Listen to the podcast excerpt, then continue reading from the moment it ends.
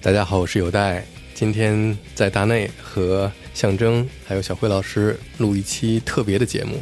嗯，好特别，好特别。哎呀，嗯，大家好，我是祥正，我是小辉。哎，今天这个节目了不起啊，这下厉害了。嗯，小辉老师怎么厉害？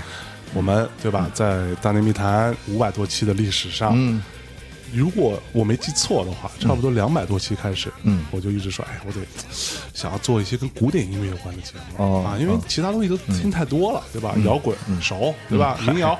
就不说了，对吧？流行音乐我们不惜得放，对不对？然后嘻哈啊也聊了半天，对吧？然后电音啊专门有电音节目，就古典这块啊爵士，对吧？你说你平时听这么多古典音乐，你也不说，我我就关键是本人在下，对吧？古典音乐这块一功好龙啊，很想要做，嗯，一直都没有机会做，因为你听太多无从下手。不是，你知道为什么吗？嗯，没有钱。哦，哎，一个是没有钱，一个是没有有代老师，对，没有闲，没钱没闲，没有有代啊，没有一个真懂的人，没有口袋，对，不好意思说这事儿，嗯，对吧？今天啊，这期节目。咱们聊聊古典音乐，哎，为什么？那高大了，那是因为有钱，有钱能使大内推磨，对，不是，这大家听众朋友们也一样嘛，很多人都呼唤嘛，嗯，古典音乐节目今天终于来了。来之前，对吧？在我们正式进入到这期节目之前，是不是要感谢一下金主爸爸？哎，对，这期节目啊，我们感谢我们的金主爸爸哦，梅赛德斯奔驰啊，Sugar Daddy，这是我好崇拜的一个品牌，真的，我很喜欢这个品牌啊，是不是啊？是好牌子，嗯，对吧？而且我特别想拥有，真的吗？你还没有吗？我没有，买一个吧。My friends all drive Porsches.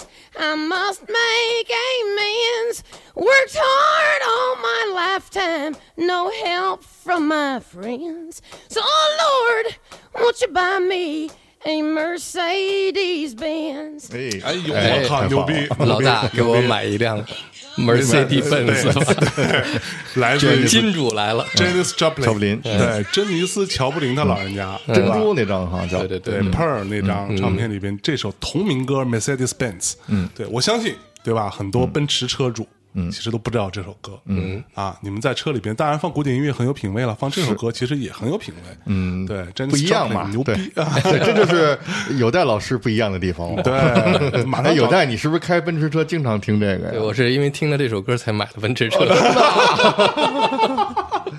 对，然后而且呢，品牌方要求说，我们主播当中得有一个。奔驰车主哦，像我这正合适。夸夸一数，我们主播当中唯一一个是奔驰车就是有的。对，然后我们这主播里有老想有奔驰的，那也不灵啊。我我本来想今天换车来的，结果 没敢，没敢换。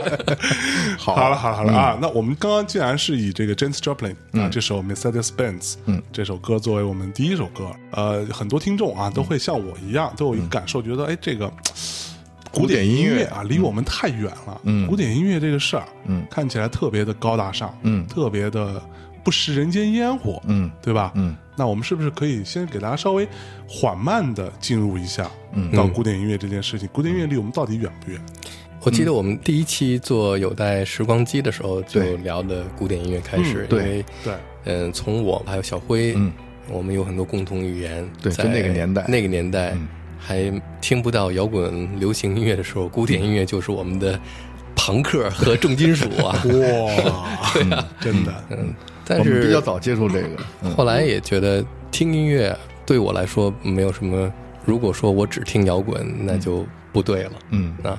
因为古典、爵士还摇滚是属于不同的生活态度、不同的生活方式、不同的时间。嗯，你要进入某一种生活状态的时候，嗯，你得用某一种音乐作为你的是。生活伴奏，对对陪伴，对生活陪伴，就像呃，soundtrack，soundtrack，对对，soundtrack of my life，对对对对对对，所以我的 soundtrack 里边可能是。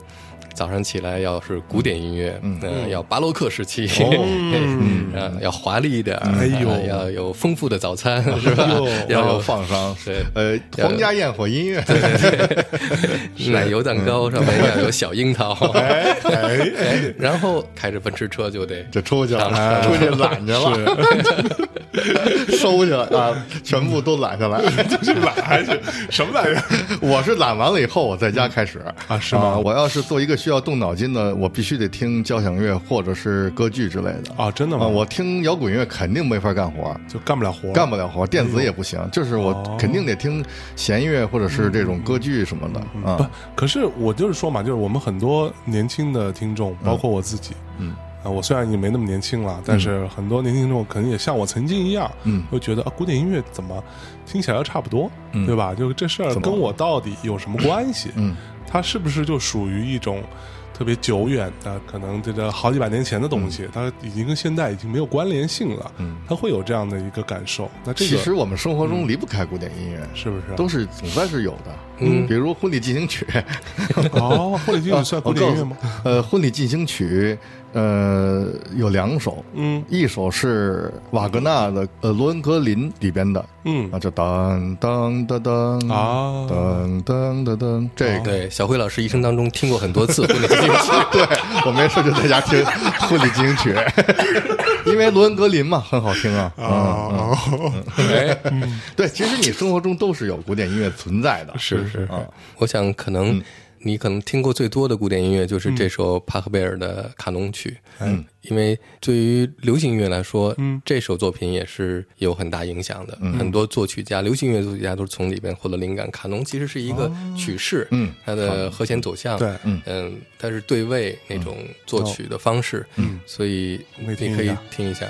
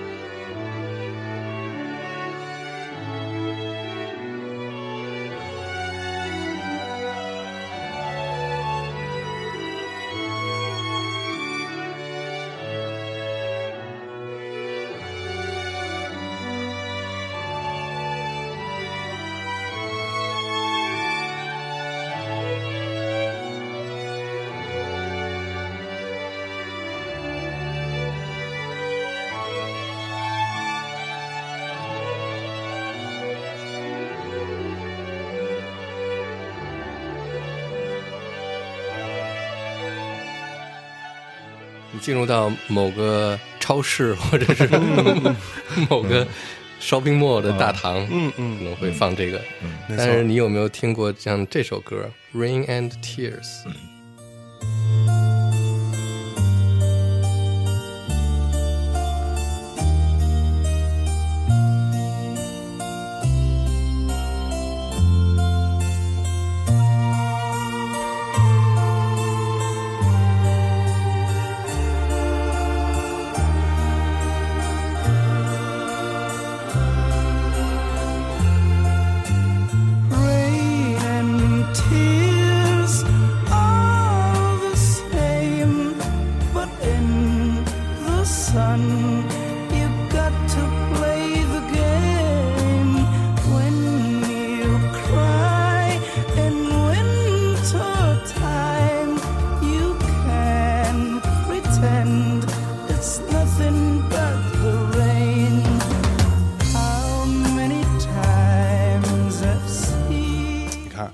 但他唱出来，嗯，Rain and Tears，你马上就知道，你就知道了。哦，原来这首歌就是卡农，嗯，对我之前听一个著名乐队啊，著名乐队，呃，我就不提名字了，他跟我讲过，说你听到所有的流行音乐，嗯，你觉得朗朗上口，嗯，特别好听的，百分之九十是卡农调式，对他用的卡农的整个和声套子，嗯，所以一旦你在这个套子里面写歌，只要你写的不太差，嗯，至少都还都还挺好听的，有这说，对，啊，对，我只知道一些搞流行音乐编曲的啊，就是呃很专业的人，他们会其实都是搞键盘出身，嗯。嗯，就是其实弹钢琴就这么简单说，弹钢琴的出身，对，好多做流行音乐的其实早期都是学习古典音乐太多了。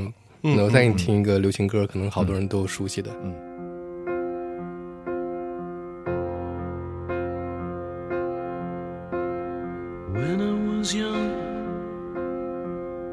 living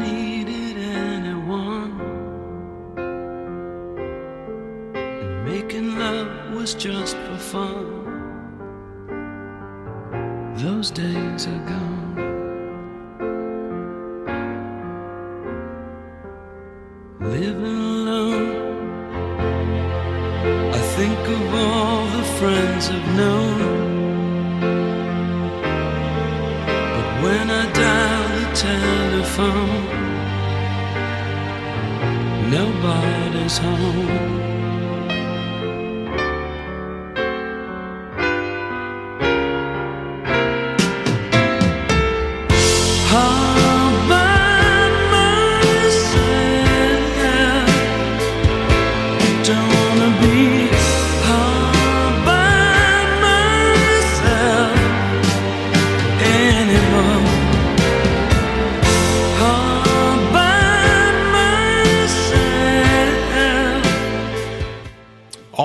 myself，哎，这个大金曲啊，对吧？算是整个欧美流行金曲当中非常不可缺少的一部分。那下面我们就来听一下这首拉赫玛尼诺夫的第二钢琴协奏曲的第二乐章。嗯。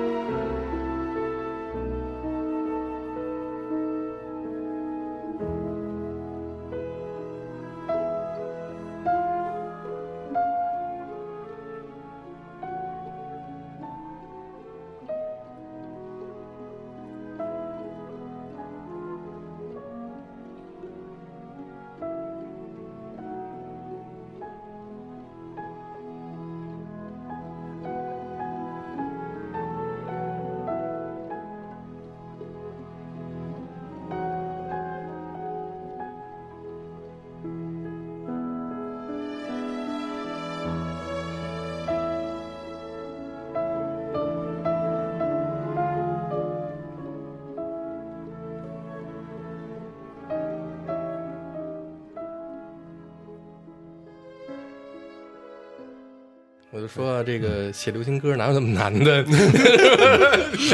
多听点古典音乐，你就能写出好旋律了，对吧？好，所以其实我们的很多呃流行音乐，我们大家都很熟悉的流行音乐作品当中，都可以从古典音乐里找到它的那个，甚至是。非常类似的这种，嗯，怎么说？乐段，乐段，哎，乐剧，乐剧，嗯，对。其实，因为很多搞流行音乐的都是学古典音乐出身，嗯。哎，我记得特别清楚的是，我第一次在欧洲看 Suede 的现场，那是九九年，嗯，就他们开场之前，就大幕都拉着，嗯。就放一个拉赫玛尼诺夫的钢琴协奏曲，嗯，哎呦，然后放到最华彩的时候，就大幕啪一下下来，然后鼓就开始，把它格调给，对，就是就说这个 b r a n s o n 他自己是一个乐迷是吧？古典乐迷，特别喜欢古典音乐，没错。就甚至你看他最著名那张唱片《Dogman Star》嗯。的，应该最后一首歌吧，还倒数第二首，最后一首，嗯呃，Still Life 嘛，对。那个静止的生活，嗯。对，那首跟那个柏林交响乐团合作的合作，在做整个的演奏，非常的华丽。以及柏林之声是吗？对，那为什么说到柏林呢？嗯，对对，因为为什么不跟伦敦交响乐团合作呢？不知道吗？主要说因为柏林之声嘛，因为柏林之声嘛，柏林牛逼，对吧？柏林怎么牛逼？嗯，德国呀，当然了，对。对吧？卡拉扬。是因为哎，这里这里必须跟大家讲一下。德奥，哎，德奥系啊，对，因为音响这件事情对于我们来说是非常重要的，音响直接决定了听觉，你听到什么，对吧？嗯，那音源如果是相同的情况下，音响直接决定了它的还原度有多高，嗯，尤其是在车里面，嗯，这样的一个环境里，嗯，对，车其实是很嘈杂的环境，一般意义上来说，嗯。外边车水马龙，你车里面的发动机各种空调，嗯，对吧？但是好车封闭性很好，好车封闭性好，而且降噪做的像样，对吧？嗯，奔驰的高端车系当中，嗯，用的都是。都是柏林之声这套系统。对。啊，其实所谓的比较有品牌价值的，嗯，那种汽车品牌，嗯。它的对于车载影响是非常重视的，对啊，每个车都有它自己的体系，一个体系，嗯，然后奔驰就是用算是世界最顶级的这种音响品牌之一，啊，柏林之声就来在奔驰的这个高级车当中会呈现出来，嗯，给你最好的聆听体验，哎，柏林之声我还真的是没有听过，没听过是吧？买辆奔驰你就可以听，是，对，还是得买辆奔驰，对，从这奔驰开始。有在开奔驰，他有感受。嗯嗯，比如你下次可以坐我的车嘛？对啊，对呀，对，我坐你的车，你没有给我放古典音乐，你给我放的是大卫鲍伊。因为他知道你听不懂，你知道吧？不，其实这样，你看，今天我们为录这期节目，为录这个节目之前，我跟尤大老师还专门做了功课。嗯啊，对吧？我们俩在来之前，我们参加了一场古典音乐会。嗯。啊，专门去受了一下古典音乐现场的一个洗礼。嗯，你是属于临阵磨枪，看来是不快也光吧。平时听电子的，听朋克的。哎，说到电子朋克，嗯，其实朋克里边也有用古典音乐的，是的。比如有在老师给说说，嗯嗯，比方说，嗯，John Lydon 的乐队哦，Public Image 吧，对，敢敢知道了是吗？当当当当当当当。呃，Public Image Limited 啊，用天鹅湖的这个旋律，对，在他们的叫 Death Disco 里面，对。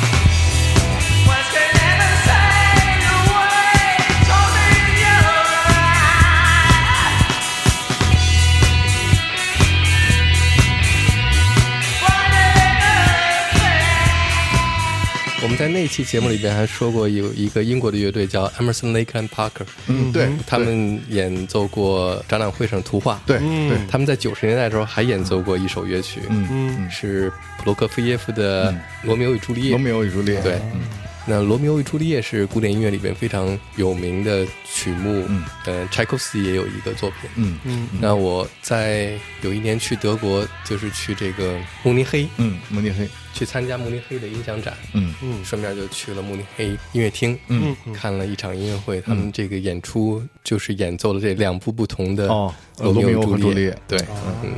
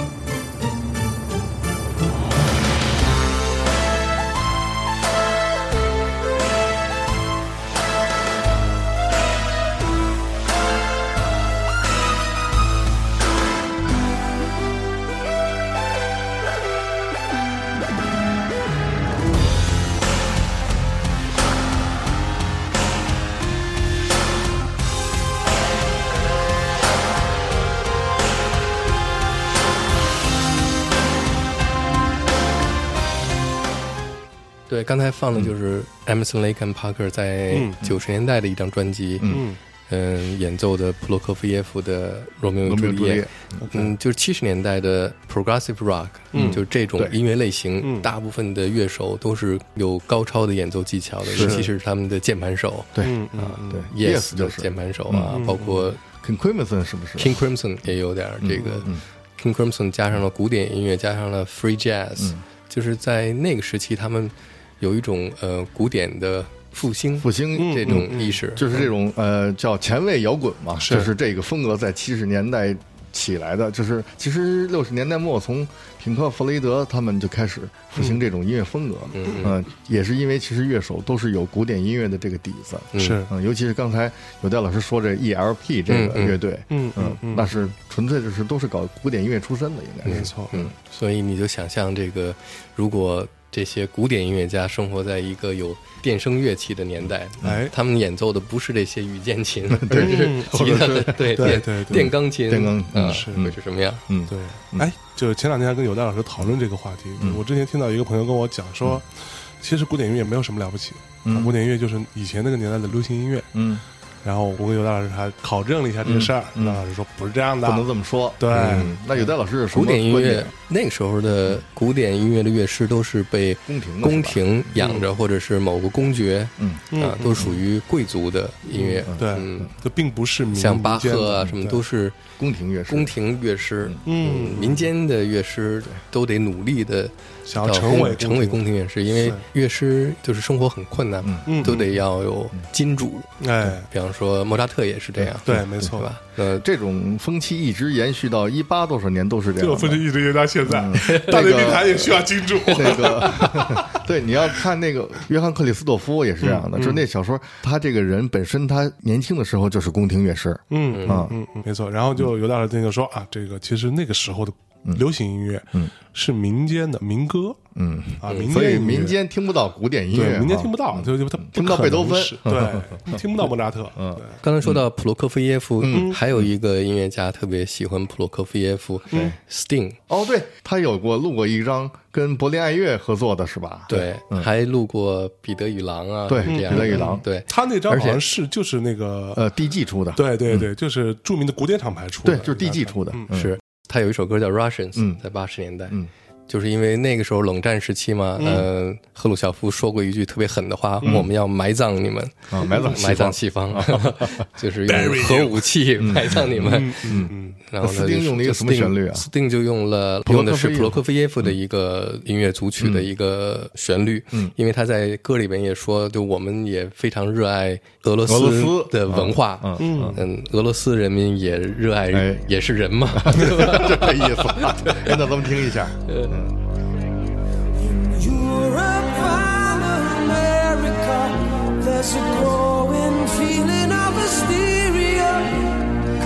To respond to all the threats and the rhetorical speeches of the Soviets. Mr. Khrushchev said we will bury you. I don't subscribe to this point of view. It would be such an ignorant thing to do if the Russians love their children too. How can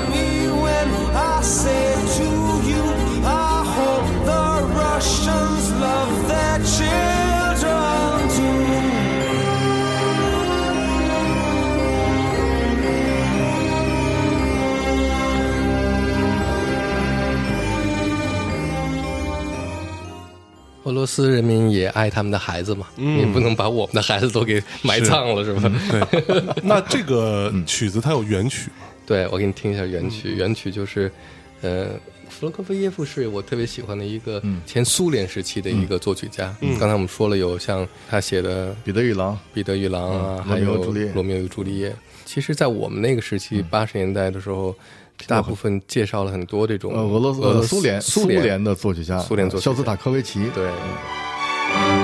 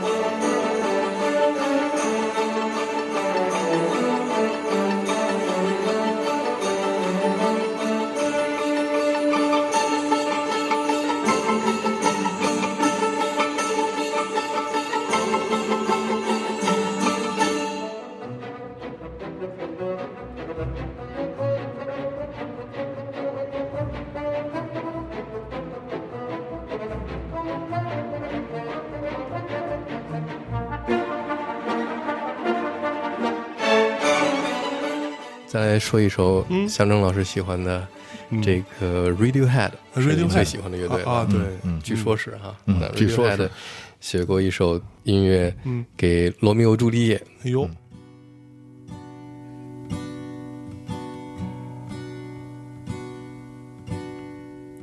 Wake from your sleep, the of your tears. Today we escape, we escape.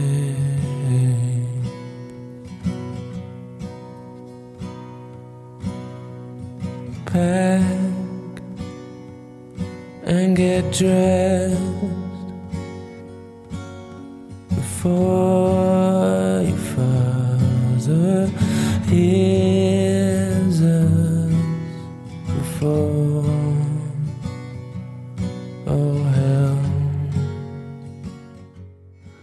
让你想起什么？这也是从古典音乐来的吗？对，啊，这首歌从古典音乐来的。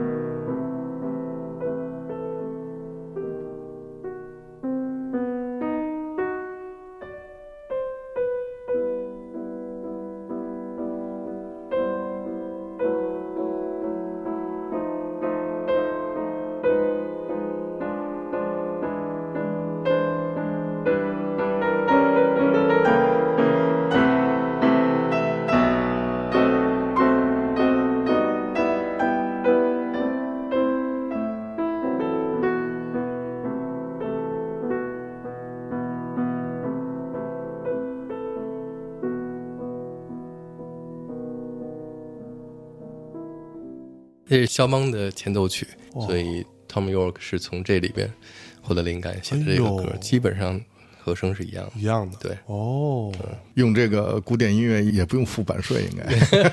没有，但是这个是特别，我想 Tom York 肯定有感受，个古典音乐迷，而且肖邦的那种情感跟他有很多或者是忧郁相似的地方，可能他有时候就听肖邦的音乐的时候，从中获得。可能放着的时候，可能就跟着唱上，嗯，然后这首歌的旋律就出来了，哦，有道理，对不对？哦，嗯，哎呀，所以这这种跟着唱的还有一个最有名的，是 Beatles 有首歌叫 Because，嗯嗯嗯嗯，Because 的的，有一天 Yoko Ono，嗯，Yoko Ono 他老人家。在钢琴上弹了一首贝多芬的月光，嗯，月光奏鸣曲，月光奏鸣曲，然后列侬听见以后啊。说你能反着弹吗？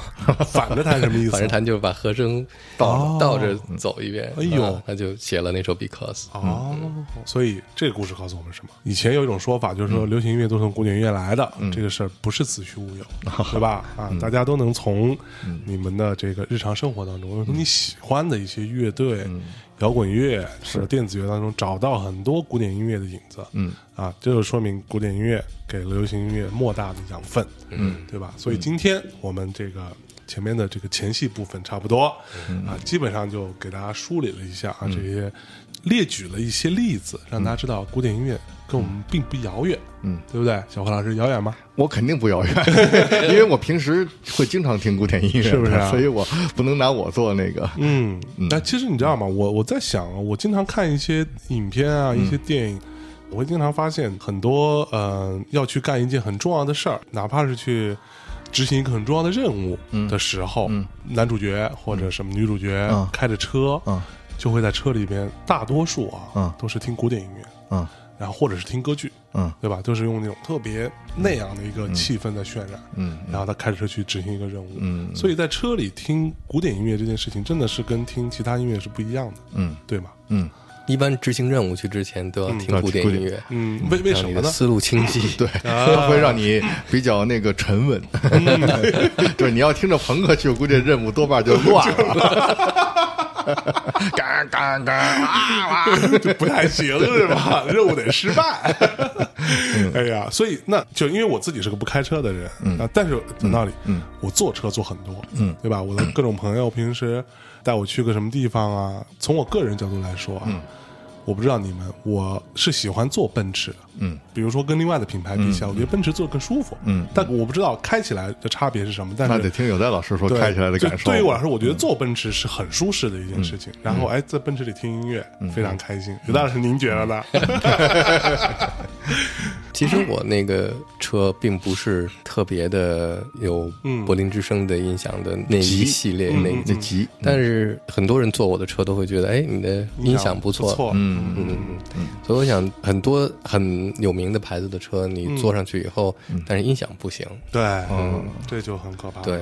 这个可能我觉得跟他是德系有关，嗯。嗯，包括德奥音乐、德奥系，就是它是古典音乐一很重要的一个体系，嗯嗯，所以你像德国造车，它肯定跟德奥系这种古典音乐这种都是互相会有影响的，就是他的人本性可能就是那样的，嗯嗯，所以他可能会重视这一方面的，是，嗯，哎，其实我就很想说，因为我经常看到开车的男人啊，呃，女人也一样啊，那我我认识的开车的男人比较多，嗯。可能女人的车我也不敢坐，对，开车的男性啊，就比较有品位的人，在车上听古典音乐这个事情，其实有时候我会觉得他们其实更多的是在这个过程当中，在一天的繁忙的生活跟通勤的过程当中，给自己一个跟自己相处的一个缓解，对，就那可能时间不长，嗯，呃，二十分钟半小时开一段，但是这个时间他会啊用一些音乐来跟调剂。调剂一下自己的情绪，嗯，对，所以我想跟两位这个啊前辈啊，两位老司机探讨一下，就是你们如果说一天开车的过程当中，你们会以什么样的一个方式来放音乐？放什么音乐？在什么时间段？嗯，对我们比如说从早上开始，早上出门在车上最适合听的是呃弦乐四重奏，嗯啊，或者是最通俗的来说就是维瓦尔第的四季可能是最合适的，嗯嗯，有一种嗯行进感，一种节奏，呃开呃开阔感或者。是那种豁然开朗的感觉吧，嗯嗯，可以这么说，是吗？嗯，你就从长安街这头，如果开到那头，嗯，把四季听一遍，你就等于开过四季，春夏秋冬都开过去了。呃，我有一个印象特别，就是给我印象特别深啊，就是我第一次去韩国，哎呦，那时候还叫汉城呢，哎呦，呃，现在也叫汉城，八十年八十年代那时候叫汉城，九十年代，嗯，那会儿是不是满大街都还放着《Hand in Hand》？打了 打了一辆车，出租车，一个那个开出租车的司机，嗯，他竟然听的是古典音乐，是。啊，当时我真的没想到，但是因为我很少会就是能有这种感受嘛，就是坐在一个出租车里，他放的是古典音乐。我在日本经常坐出租车，发现他们放古典音乐，嗯，所以当时我感觉就特别不一样。就是你坐在车里头，感觉又不一样了。嗯嗯，你知道吗？因为咱们在大陆经常坐出租车里头放的是那个评书啊，咱不说谁了。书 还对，然后你对你一听到那种感觉，完全就换了一个怎么说呢？就是整个豁然开朗的感觉。嗯嗯，没错。其实你看村上春树那本小说《E.Q. 八四》，嗯，在第一本刚开篇的时候，嗯。就讲到有一个女孩不是坐一出租车嘛，然后堵车堵在路上，那个司机就在放古典音乐，对，而且村上是一个非常重视音乐的。资深的一个古典音乐爱好者，对，爵士乐和古典乐迷嘛，CNJ，对，嗯，所以那比如说我们每天早上起来，对吧，就开车出去，嗯，啊，作为第一次出门，嗯，这一天，那你们会在车上听四季的春吗？还是怎么样？嗯，有戴老师经常听四季是吗？嗯。四季在八十年代的时候有一个，嗯，英国的新出来一个拉小提琴，嗯，古典音乐，对，那个人挺朋克的，对对对，就是剃成一个那个立着朋克的红头发，对，然后拉维瓦尔第的四季，对，嗯，EMI 的，对对，EMI 叫嗯，Nigel Kennedy，哦，肯尼迪，Nigel Kennedy，对，我就记得叫肯尼迪，而且他到后来也是完全打破所有人对于古典音乐的那种。严肃啊，嗯，嗯他在台上的台风，包括他的打扮，嗯。嗯，就是一种突破，嗯。嗯。然后你就想，你看他演奏的时候，你就想，维瓦尔第在威尼斯写的这个四季，嗯嗯。嗯，我去威尼斯的时候，就是有一教堂，教堂前面穿成这个古装的这个古装还行，身着古装的。怎么回事？怎么就古装了？嗯，对，穿成唐朝 唐唐装唐装。对，在威尼斯这个教堂的门口就会有这种穿着古典的服装的这些乐师，说今天晚上有维瓦尔第四季在这个教堂里边演，而且完全就是 acoustic 那种原声的，在教堂里边特别好的声音。OK，乐师都是。打扮都是那个时期的那个，会戴发套是吗？对对对，戴着发套什么的。但是像看到 Nigel Kennedy 演奏的这个四季的时候，他的外形啊，包括他演奏的那种气势。气势，台风就会让你觉得啊，这个这不就是流行音乐电子吗？对，电子 或者朋克，只不过说那个乐器使用的是那个时代的乐器，是是是，但是它音色比较亮，嗯，比一般通常的司机要亮。OK。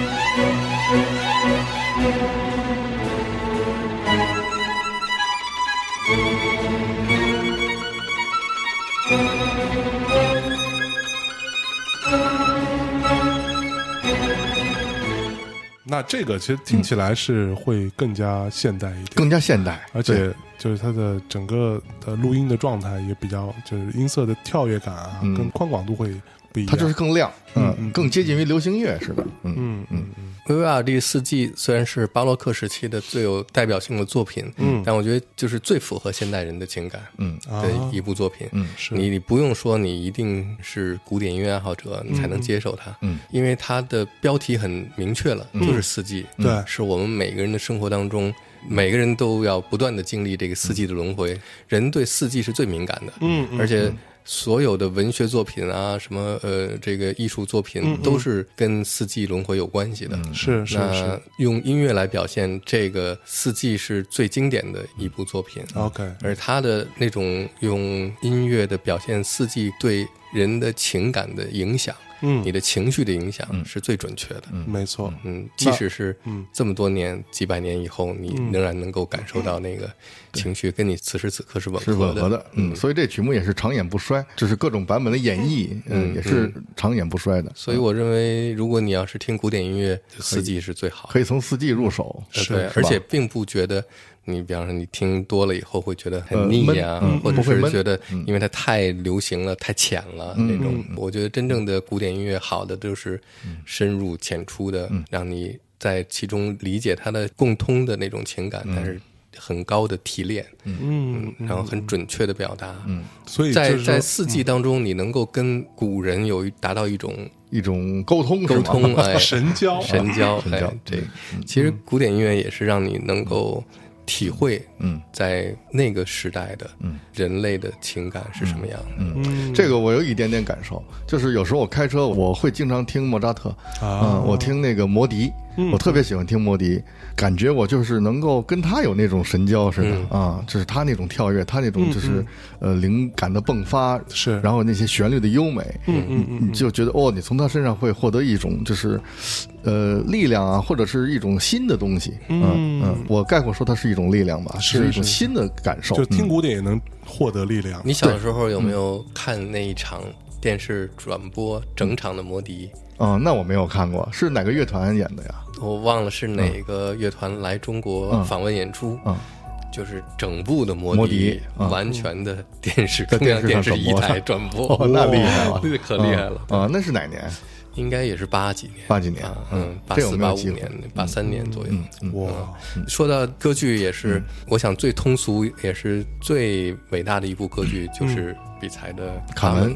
对，《卡门》。嗯，那我上学的时候，嗯，想了解古典音乐，那时候有一个指挥，嗯，女的指挥家叫郑小英，郑小英，对吧？嗯，她经常办一些什么暑假交响乐欣赏班啊什么的。嗯，对，郑小英。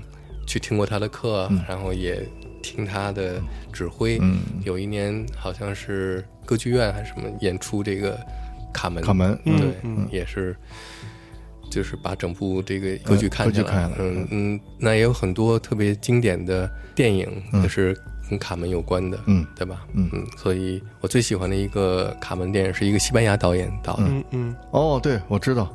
就是那个叫对他说还是叫什么？是吗？嗯，不是不是，对他说是是阿莫多瓦。阿莫多瓦的另外一个作品，对对他说也非常棒。嗯嗯。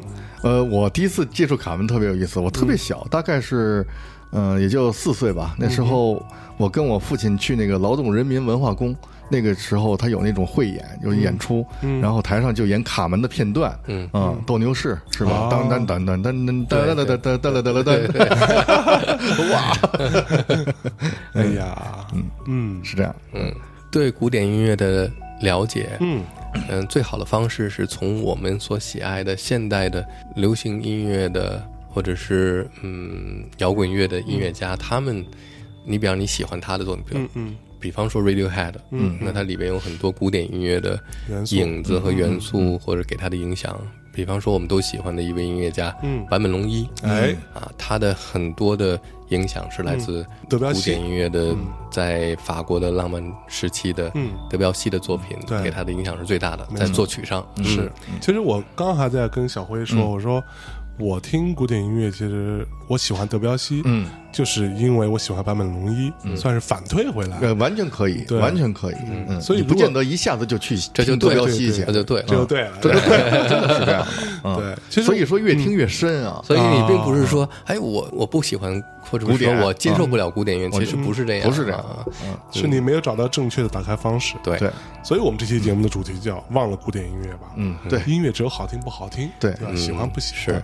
所以我们更错误的是，以前把古典音乐叫做严肃音乐，严肃音乐，对对对，其他音乐都是不严肃音乐。象征你是对像像我们这种不严肃的人，怎么能听不严肃音乐？你是怎么严肃起来的？我是我严严肃不起来。对啊，你是呃坂本龙一，你听的反推到德彪西，我是反推到德彪西，然后我发现德彪西超好听，而且德彪西会给我一种感受是说，他会让你，尤其是当你需要做一些。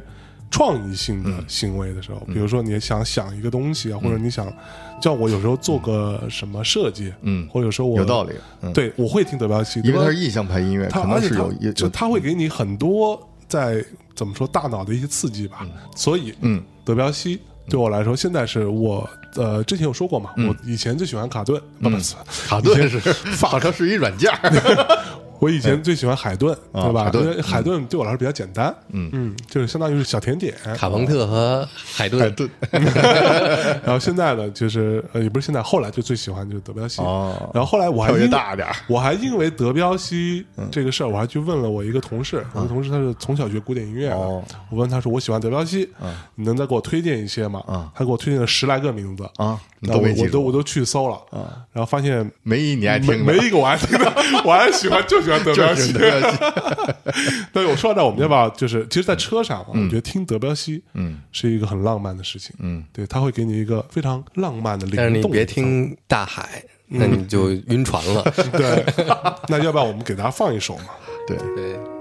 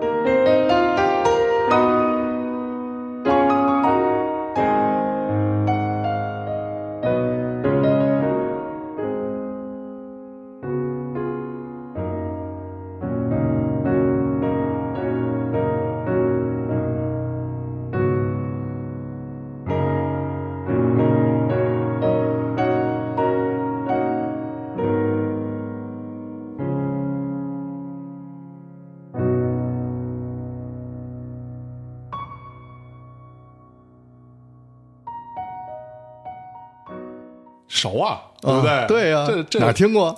莉莉周的一切，对啊，那个女孩，All about Lily 抽抽，莉莉周，对啊，里头就谈这个嘛，亚麻色头发的少女。啊，这首歌叫《亚麻色女孩少女》，这个曲子亚麻色头发的亚麻色头发的少女。哦，所以嗯，我们都喜欢的一个爵士钢琴演奏家叫 Bill Evans，嗯嗯，对吧？你们也都特别喜欢他，所以他对也是德彪西给他的影响是最大的。嗯，那他在 Miles Davis 那个专辑《Kind of Blue》里面有一首是他创作的。叫 Blue in Green，嗯嗯，其实嗯，这个 Blue in Green 的意思，Blue 是代表着蓝天，Green 代表着大海，哎，所以特别具有这种印象派的作品的意象，意象，对。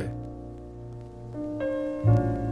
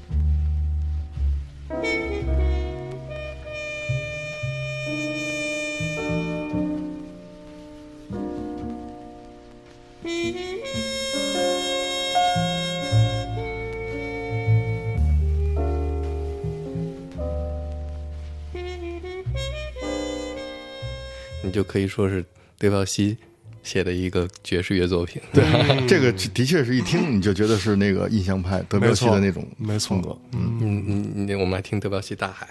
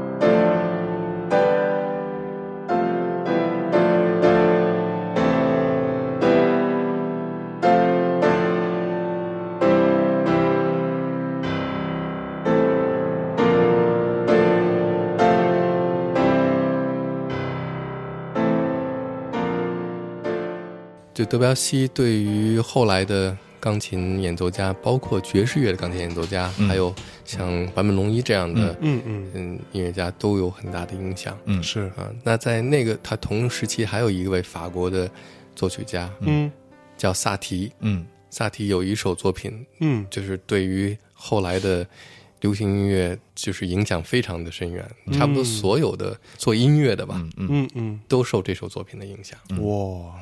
那我们来听一下，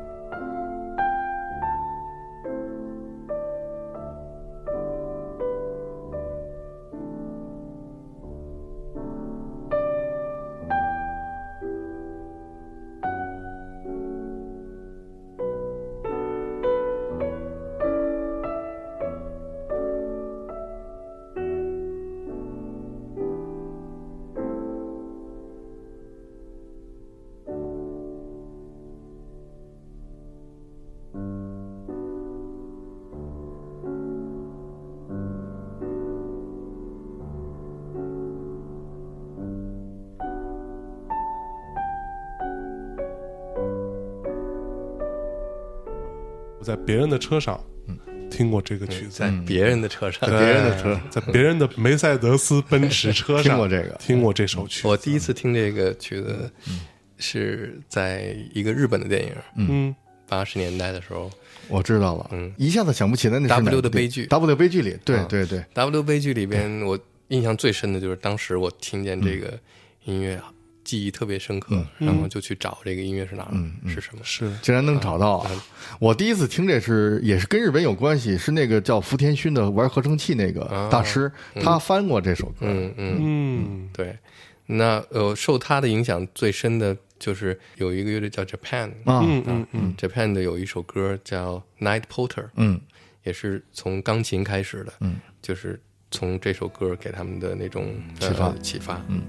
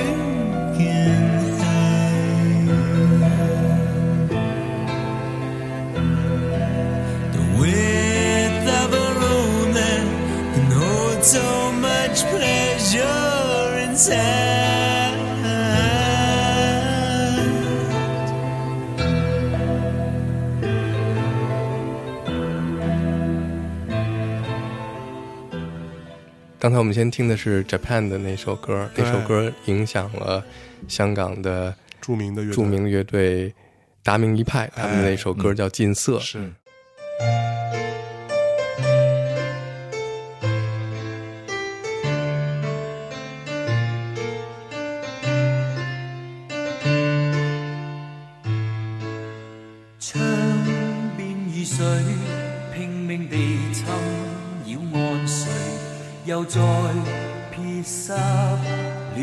对，无需惶恐，你在受惊中淌泪，别怕爱本是无罪。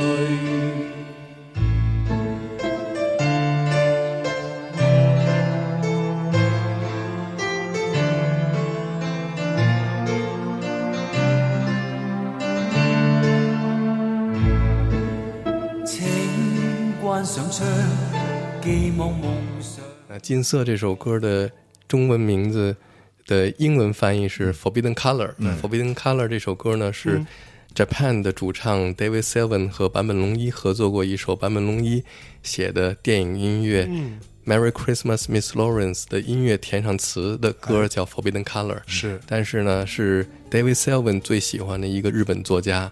叫做三岛由纪夫的小说，就叫做《近色》哦，这样这么来的。哎呦，有文化，都 都连上了，通了，通了，通了，通了，通了。但是最源头的，嗯，就是萨提的裸体舞蹈。哦，就这里边你真的你往回抽丝剥茧，你还可以连到 David Bowie 啊，你连接全世界了。这个事儿就是是。所以萨提的裸体舞蹈，其实我推荐啊，就是在呃中午或者晚上。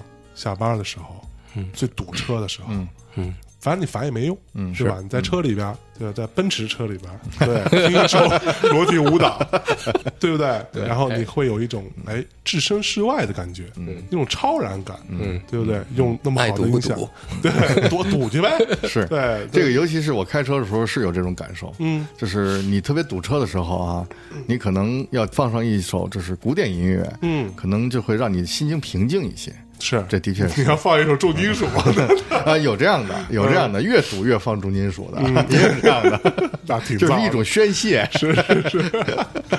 哎呀，嗯，我开车后来就是听爵士乐啊，听古典音乐这种器乐性的纯音乐的多一些。是，嗯，然后也从中获得一些，就是怎么说，就是尝到甜头了。尝到甜头了，怎怎么个尝到甜头法？就是你情绪会好很多。嗯嗯，这首先是，还有一点就是，我觉得，就比如说啊，刚才说到我最喜欢的摩笛，嗯啊，我觉得就是他那种音乐是充满灵性的，啊，而且还特别适合，就是比如说适合胎教听。啊，我为什么说到这个呢？我想起一个场景特别有意思。嗯，我坐一个朋友的车，他那时候已经就是刚怀上小孩儿，然后他放的是那个 Jimmy Hendrix。我说你怎么开车听这样的音乐呀？嗯，啊，他说你给我推荐点什么音乐呢？我说你还不如听摩笛呢，这样你生出的孩子会聪明。我说你要听这个孩子要听这个呃 Jimmy Hendrix 或者听别的什么摇滚那种，那孩子出来应该是另外一个 另外一个样。来 听一下，听一下，听一下，听一下这个坂本龙一和 David Sylvian 合作的《Forbidden Colors》。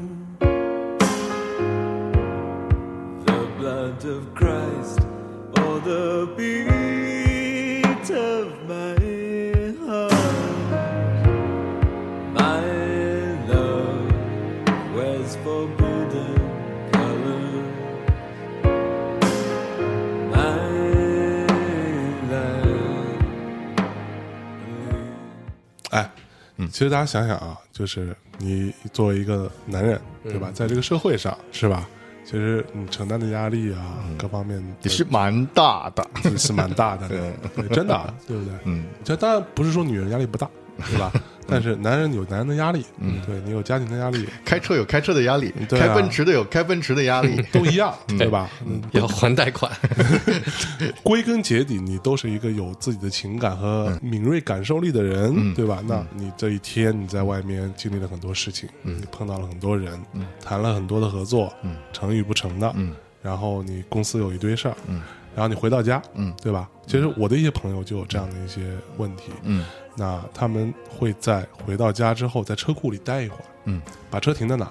嗯，这个时候他第一没有要开车的这样的一个呃任务，嗯，走了半天了，终于这脚刹车可以 刹久一点，对吧？然后其实就可以比较放心的停在那里，嗯，没有什么其他的压力了，嗯。然后因为他回到家里边，他还有一些自己的一些要面对，要面对，嗯，要去处理，嗯，对吧？然后。大家有好的部分，也有压力的部分。嗯，那他可能选择在车库里待一会儿。我有个朋友就是这样的一个情况。嗯，那我就我就问他说为什么？他就说，因为我在车库里，嗯，这个时间段停在那里，我没有其他事情做。嗯，我就想跟自己相处一会儿。嗯，我想自己听会儿音乐。嗯。我想自己就发会儿呆，嗯，对你这朋友知道是谁啊？你这朋友叫村上春树 对，主要是车里的音响太好了，回家到家里的音响不如车里的音响，还真是。那车里的是什么音响呢？柏林之声啊，什么车才有柏林之声呢？所以开奔驰的人经常不回家。可可戴老师有没有感受啊？对啊，你有没有感受？在车上听音乐是一个跟在家里面听不一样的感受吧？嗯嗯，我一般不会停在车库里面去听啊，你比较幸福。嗯，但是这种情况很多人都有，很多人都有。对，那比如说，我们就说有这样一个人，那他就停在车库里，嗯，对吧？那他现在想要在车库里放一首音乐，嗯，给自己。一个五分钟、十分钟的一个空白时间，嗯，对，那听什么呢？有什么推荐吗？嗯，如果我一个人在车里边，在地库，然后不回家，嗯，会听一首什么呢？就会听，呃，爱德华·格里格的佩尔金特组曲当中的这首《清晨》。嗯嗯，我有一个很少有人知道的秘密哈。哎呦，对我身上，嗯，我不知道你身上会不会永远老是带着一个东西在你身上。就类似于像一个护身符似的，哦，我没有，那我有一个，哦，嗯嗯，是什么？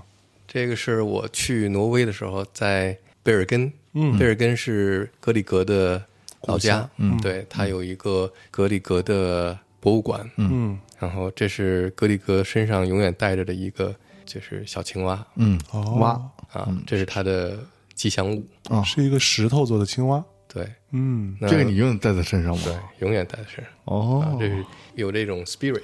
哦，嗯，我觉得格里格是我特别喜欢的一个挪威的作曲家。嗯，这还是因为他在那个时代，嗯，你知道，在挪威的生活是非常苦的。嗯嗯，尤其是在冬天。对，呃，挪威的冬天非常漫长，非常寒冷，是吧？对，嗯，作为一个作曲家，他在那个时代，因为很多法国的作曲家、德国作曲家是最了不起的。那个时候认为挪威是很偏远，对，是世界的郊区、农村什么那种世界大农村，世界大农村最远的一个最偏的地方。他的音乐能够占有这个一席之地是很不容易的，是不？啊，嗯，那他从很多挪威的和北欧的民间音乐里边获取养分，嗯嗯。嗯，到今天他的音乐也有很多的那种影响力。嗯，我上的是这个戏剧学院嘛，戏剧学院也是。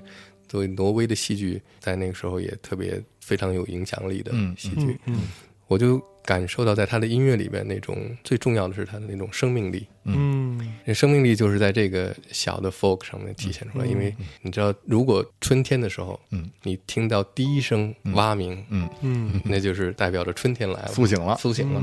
但是你知道，青蛙这种动物是特别奇怪的，它能够靠冬眠过冬，过冬。嗯。嗯，很多动物都过不了冬。是。啊，但它那么小，它能过冬，而且在它是最早知道春天来来的。啊，而且呢，你知道蛙鸣是一种自然界的音乐。嗯。嗯，它那种音乐是一种，真的是给人带来希望的，嗯。嗯，所以从格里格的音乐里面能够找到这种感觉，这种 spirit，你就要来听这首《清晨》。清晨。是他写的佩尔金特，佩尔金特是一个传说，那个佩尔金的组曲，组曲里面，嗯，那我们来听一下，嗯。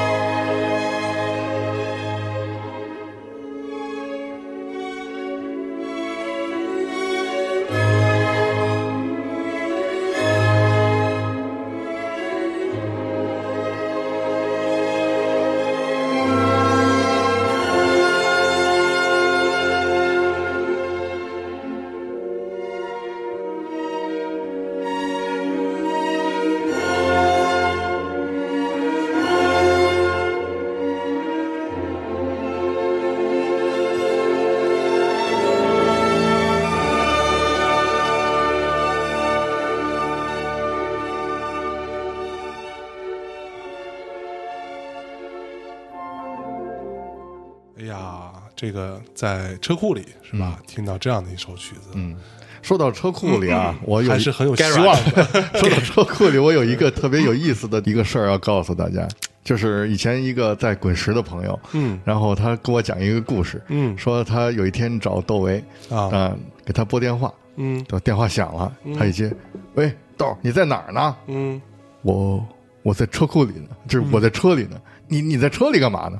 我在车里听会儿音乐，真的吗？对他跑到车里去听音乐，嗯哦，一定是奔驰，他那时候就是奔驰，对，嗯，哎呀，所以你看看，连窦唯老人家对吧，都有这样的一个经历，嗯，对，所以我们一般人，对吧？我们我们这种凡我等凡人，我不代表其他人啊。对，当时我我特别奇怪，我说你不在家听音乐，你怎么会跑到车里去听音乐呢？可能是封闭 封闭性好，我估计啊啊，我跟你讲，其实很多音乐制作人。啊，弄完了会去车里听一下吗？他会哎，他很爱在车里听啊刚做出来的东西啊，然后去来来听，这个是一个很重要的过程。嗯，当你缩混完，嗯，在录音棚里的监听音箱听的音乐是不准确的。对。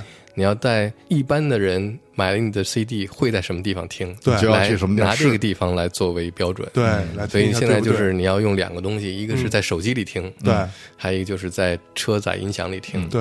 嗯，一般来说，车载音响会比你的监听音箱有很多，嗯、就是低音呐、或者什么，就它会呃做一些修饰，嗯，对，嗯，所以就因为其实监听音箱听出来的东西，其实并不代表着，就像刚刚有在说的，不代表着说你最后你的听众会听到什么，对，是，所以说大家在干干净净的录音棚里听到的东西，它并不准确的，就是没错。啊，你对于音乐本身是准确的，但是你不知道听众他听到这个东西是没错什么样的，没错嗯嗯，嗯，刚刚听完这首这个清晨，对吧？嗯，我觉得啊，听完之后还是会有一些希望存在，然后上上楼楼了，对，去面对，对吧？嗯，世界就是这样，人人生就是这么回事儿，嗯，对吧？音乐给我们带来的是什么？是精神上的抚慰，嗯，和继续下去的力量。嗯，对我其实有对于古典音乐有一个特别深的一个印象，我当年还差不多二十一二岁的时候，还在大学没毕业，然后有一天在听，我忘了是听谁，反正就是一个。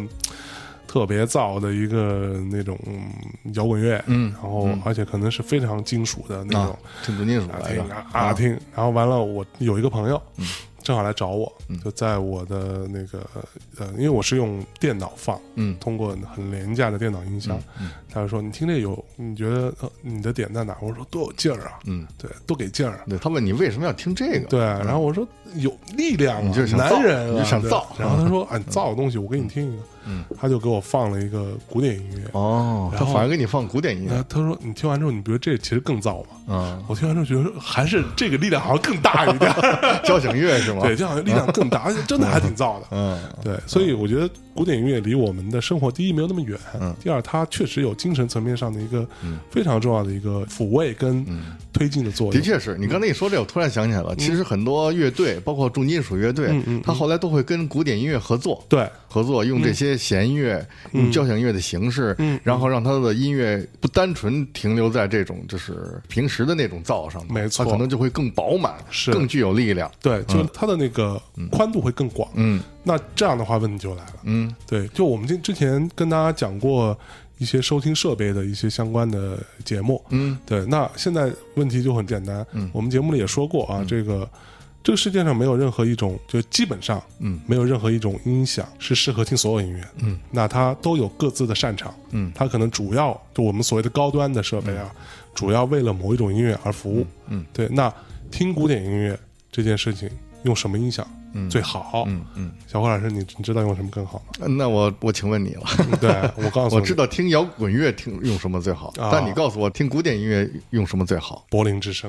是吗？对，为什么柏林之声？为什么？因为柏林之声这个设备，它最初，它所存在，它被发明出来，然后这么多年，它其实非常专注在古典音乐这件事情上。嗯当然它，呃，就是我们在讲说车这件事情啊，车的这个环境当中，柏林之声它也有不同的模式可以选择。嗯啊，它有呃，也可以选择来听很摇滚的作品啊，很电音的作品，它有不同的呃这个调教会存在，所以使得它都很合适。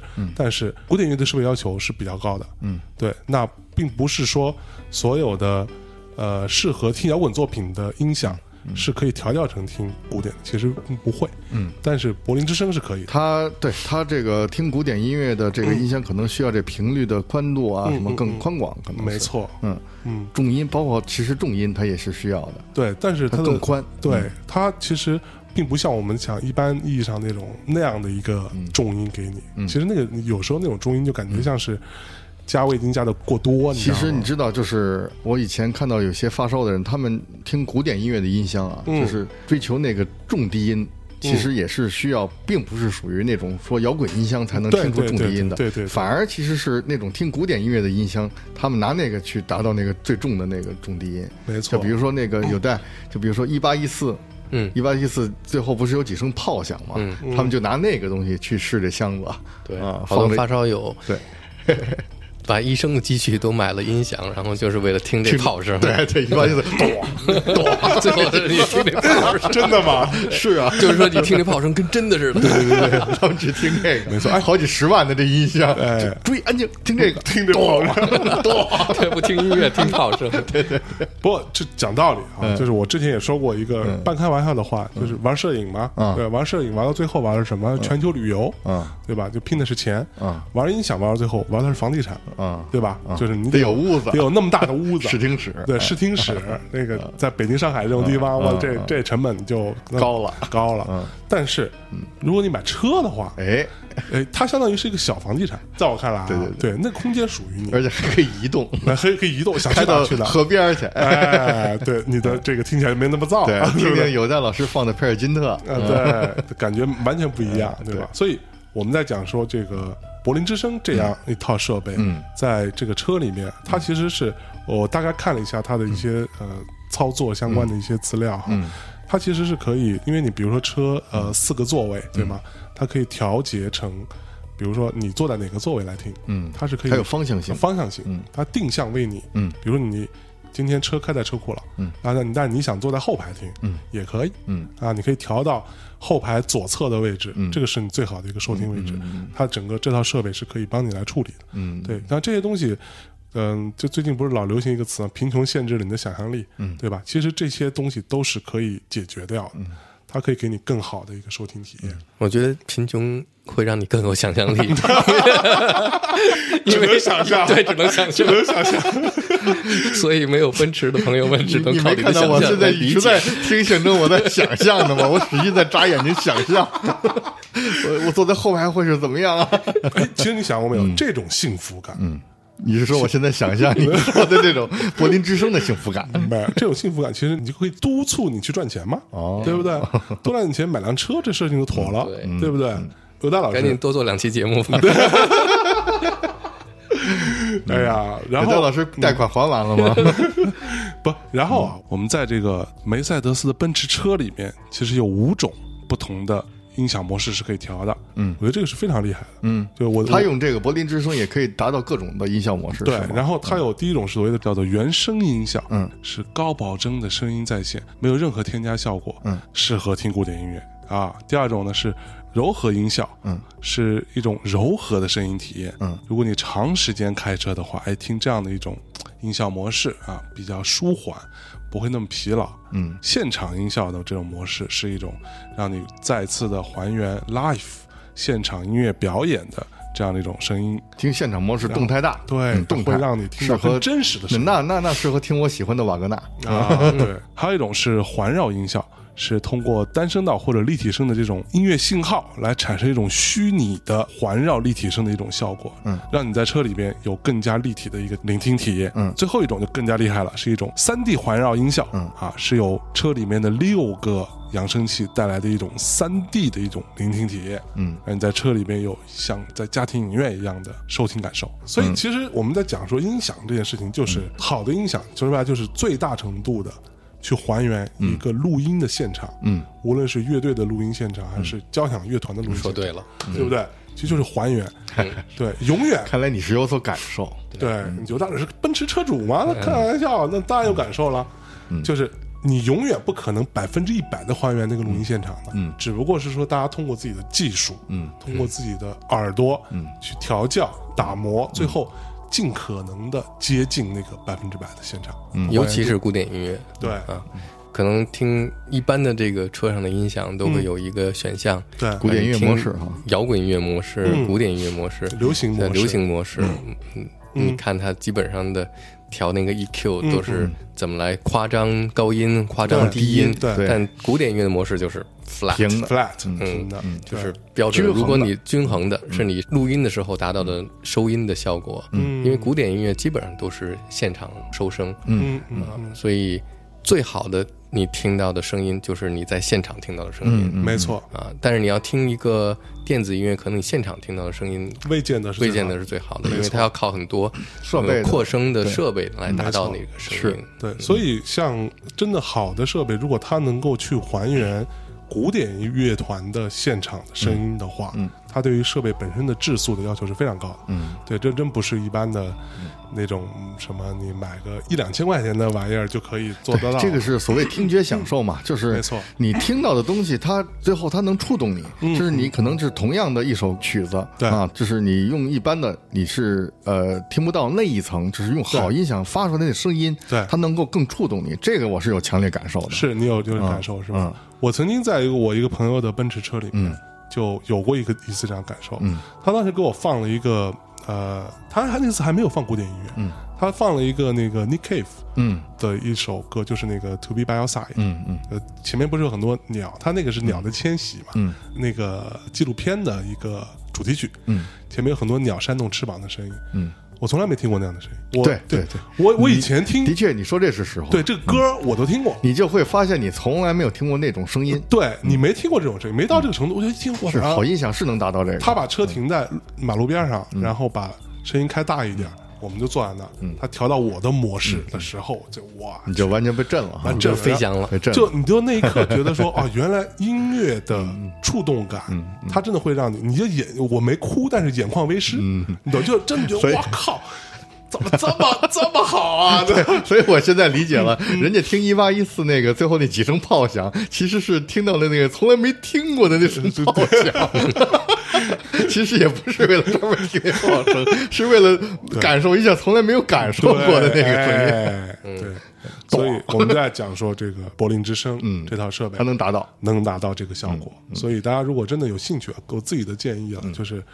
我们说半天，其实都没有。对我们拿这个节目来说，嗯，然后我们即使放了这歌，你也是通过你的 iPhone 来听，你听不到那声儿，是你真听不到那声儿，对吧？你但这是个追求，这是个追求。如果你真的热爱音乐，音乐这件事情是有无数个声音的像素，嗯，组成的东西，对吧？我们可以这么理解。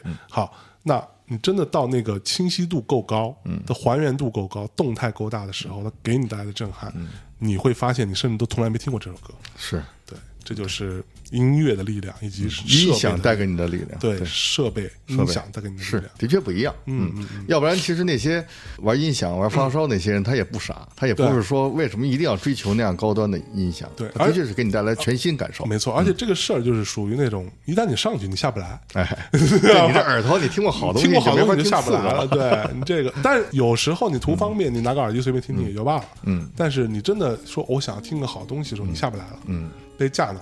嗯，对，所以，但这就是人对于我曾经说过嘛，人类只有两样东西的追求是永无止境的。嗯，第一个就是对于真理的追求，或者说对于宗教的追求。嗯嗯。第二个就是对于美的追求。嗯，对，声音的美，对，声音美嘛，声音也是。柏林之声，嗯，这套设备它的 slogan 是什么？声音的艺术。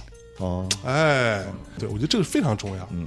对，有这样的追求才可以做出这样的好作。反正你先知道有这回事儿吧。对，你现在可能买不起。谁说我买不起？但是哟嚯，那你赶紧。我只是没有牌照嘛，我没有，我没有，那你那那这就是你的奋斗目标。对，嗯，把事儿办了。奔驰车，然后里边装一套，一定要是装一套这个柏林柏林之声的。对，要不然哎，我给你开去得了。行，那你别戴白手套了。好啊，好不好？哎，那说到这儿，嗯，有戴老师，嗯。那个，你再推荐一首，再推荐一首，适合在这个奔驰的柏林之声这套系统。如果说现在我们就假设一个场景，嗯，你是一个呃想要去买车的人，或者说你是一个想要去体验柏林之声，嗯，的车载音响设备的人，那选那首歌来作为你的视听标准，对，来感受一下它的精密以及准确的还原。嗯，我推荐这个理查斯特劳斯的《查拉图斯特拉如是说》。哎，这首作品呢，被用在二零零一嗯。太空漫游的哎。主题音乐，当是。然不是这个是出现在这部电影里面，嗯非常有代表性的一个作品。啊，对很好多人最后都经典乐不知道这是呃是谁的？谁的，但是知道一出来是啊，二零零一太空漫游。太空漫游，嗯啊，就是说明这个导演库布里克嗯。使用的非常准确，没错。啊，把这个这部作品呢带到了一个新的时代。嗯，为什么说用这个来听这个音响呢？就是它的这种动管乐动态，嗯，由远渐近到最后，嗯，高潮是。你能够整个听出它的这个音乐的脉络，脉动态来，动态，对对，嗯你能从最细微的嗯，在太空里面非常遥远的对，一颗行星，小星星，星星，慢慢的，嗯，咚咚咚咚咚咚，然后一一只猴子就出现了。当，就我们来听一下理查斯劳斯的《查拉图斯特拉如是说》。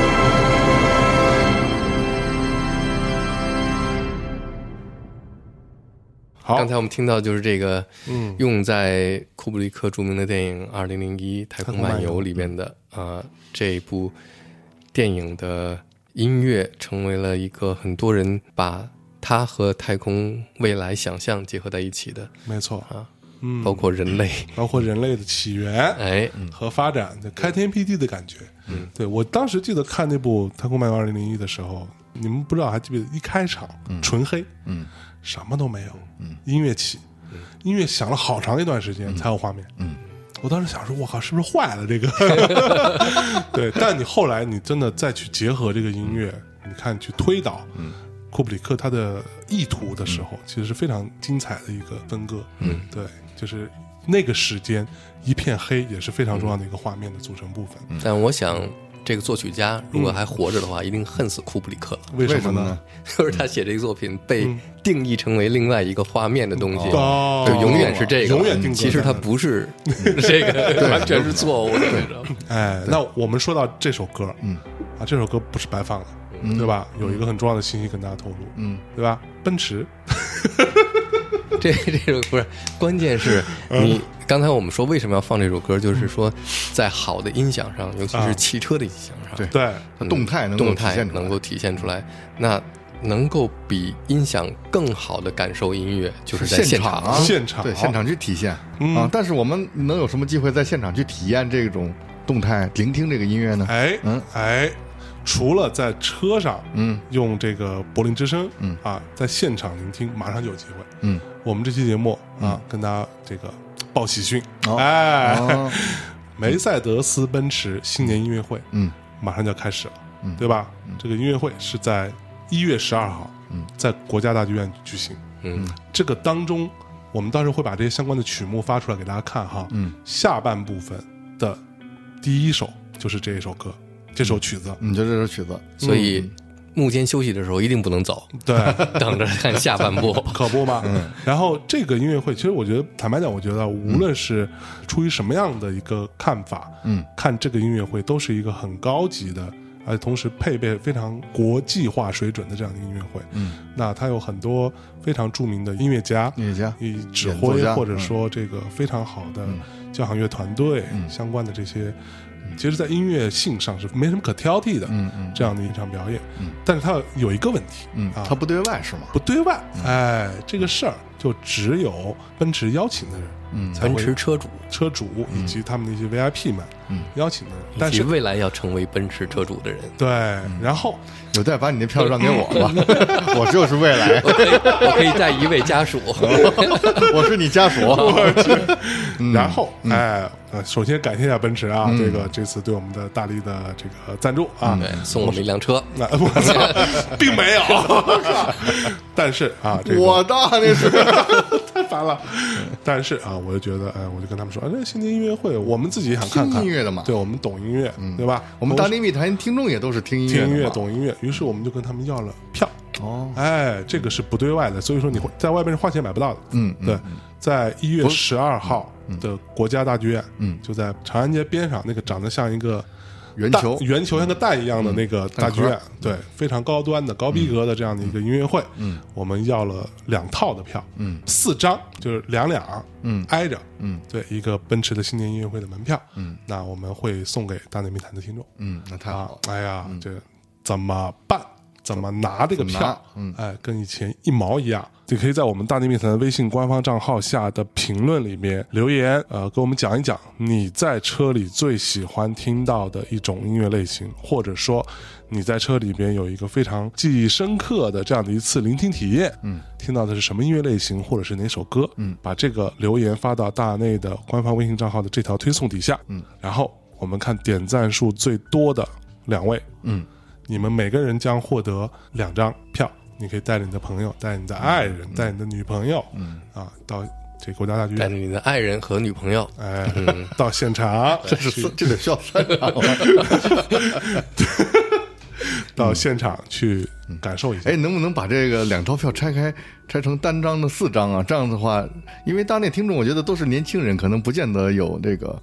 你以为我们听众都是单身狗吗？哦，是吗？我们听众颜值都很高的，不缺乏对象。哦，而且这个事儿，我个人觉得还是两两去比较好。哦，两个人一起感受一下二零一八年的春之气，对吧？春天来了，感受一下春天的温暖。对，春节之前感受一下这样的音乐会。嗯，我觉得可能是你挺美好的这个整个的人生当中非常重要的一个回忆。嗯，对，去国家大剧院感受一下国际级的古典音乐的表演。嗯，对吧？嗯。刘大老师，你觉得值得回忆吗？我预言一下，二零一八年将会是一个古典音乐年。哎呦，哎呦，是不是？对对对。所以你这个时候赶上二零一八年应该是柏林之声年。哎，哎呦，小是我奔向我飞跑着奔向奔驰的人。小辉，你的二零一八年的梦想已经实完了，实现奔驰。对，带柏林之声的那款。好，Oh Lord，Please give me a Mercedes Benz。哎呀，好吧，那我觉得这个音乐会相关的信息差不多了啊，我的任务完成了。哎呀，感谢梅赛德斯奔驰金主爸爸。对这期节目啊，差不多，我觉得这期非常开心，能够在奔驰的这个啊帮助下，我们终于大内密谈五百多期了，嗯，认真的聊了一期。